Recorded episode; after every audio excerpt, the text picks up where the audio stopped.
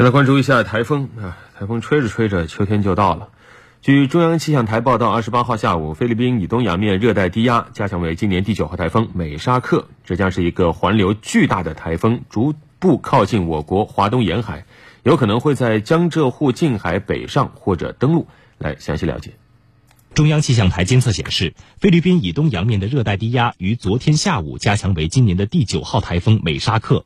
今早八点，美沙克位于距离日本冲绳县那霸市偏南方向约一千一百二十公里的海面上，中心附近最大风力九级。预计今天台风美沙克将在原地回旋。明天开始将以每小时十五到二十公里的速度向北偏西方向移动，并将于三十一号夜间至九月一号上午移入东海南部海面，强度逐渐加强，最强可达强台风级或超强台风级。之后在东海北部逐渐转向北偏东方向移动，趋向朝鲜半岛南部，强度逐渐减弱。